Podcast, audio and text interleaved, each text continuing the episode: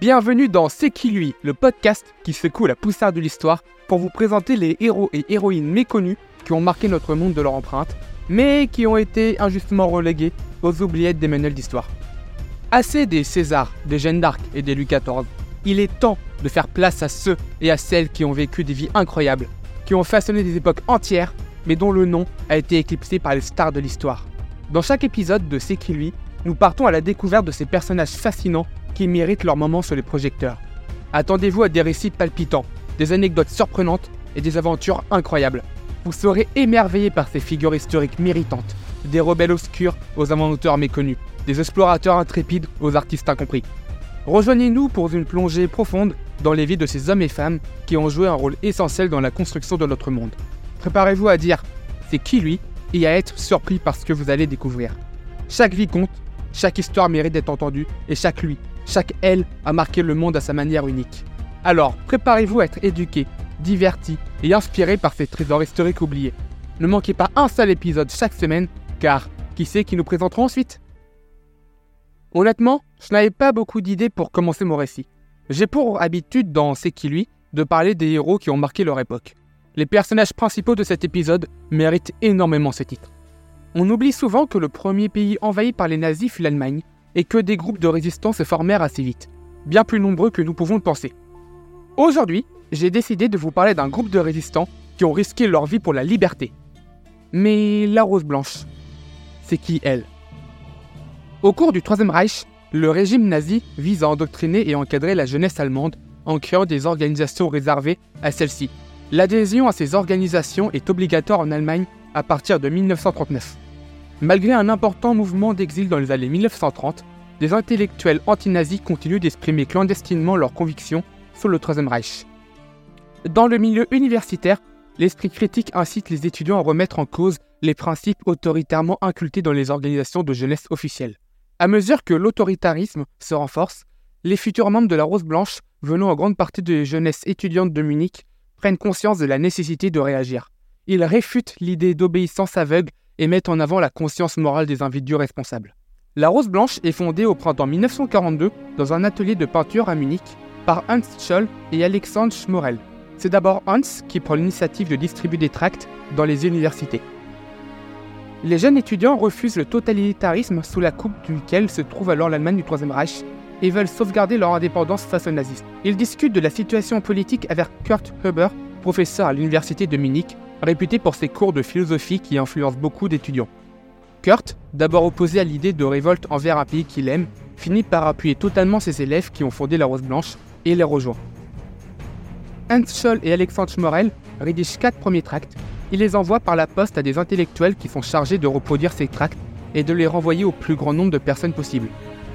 Le cinquième tract, intitulé Appel à tous les Allemands, est rédigé pendant l'hiver 1942-1943 au paroxysme de la bataille de Stalingrad. Les étudiants sont convaincus que la guerre ne peut plus être gagnée. Ce tract vise à toucher un plus grand public et adopte un ton moins littéraire que les précédents. Il constitue un appel vibrant à la conscience collective. Prouvez par l'action que vous pensez autrement. Déchirez le manteau d'indifférence dont vous avez recouvert votre cœur. Décidez-vous avant qu'il ne soit trop tard.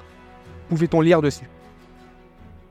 Il est distribué à des milliers d'exemplaires dans plusieurs grandes villes du sud de l'Allemagne et en Autriche. Des branches d'étudiants se forment alors en suivant les pensées de la Rose Blanche. Des slogans pacifiques et antifascistes sur les murs et des collectes de pain pour les détenus des camps de concentration s'ajoutent aux actions du groupe soutenu à partir de 1943 par des intellectuels du sud de l'Allemagne ou de Berlin. Le sixième tract est la cause de leur arrestation. La défaite de Stalingrad jette le trouble dans une grande partie de la population allemande et les membres de la Rose Blanche pensent qu'elle sonne le glace du Troisième Reich. Le 18 février, Hans et Sophie Scholl déposent les tracts restants dans la cour de l'université. Ils rejoignent l'entrée aux alentours de 10h45, portant une valise et un cartable qui contient les exemplaires du sixième tract ainsi que certains du cinquième. Ils en déposent devant l'amphithéâtre, encore clos, et dans les couloirs. À ce moment-là, ils sont découverts par le gardien qui les retient jusqu'à l'arrivée de la Gestapo. Les autres membres sont arrêtés le même jour. Après leur arrestation, Hans et Sophie Scholl sont amenés au palais Wittelbach, le principal centre de la Gestapo. Ils y sont interrogés et maintenus en détention jusqu'au 21 février. Hans et Sophie Scholl, ainsi que Christoph Probst, sont tous trois condamnés à mort sous les chefs de haute trahison et connivence avec l'ennemi, incitation à l'autre trahison, atteinte à l'effort de défense. Hans Scholl, lui aussi, résiste jusqu'à la fin en déclarant Dans quelque temps, c'est vous qui serez à notre place. Le procès dure à peine trois heures. Hans, Sophie et Christophe sont guillotinés dans la prison de Stadthalm, près de Munich, le jour même de leur condamnation, le 22 février 1943. Demain, nous allons commémorer les 81 ans de leur exécution. Au total, 16 membres du réseau payent de leur vie, soit par exécution, soit par mauvais traitement dans les camps, pour leur résistance au nazisme.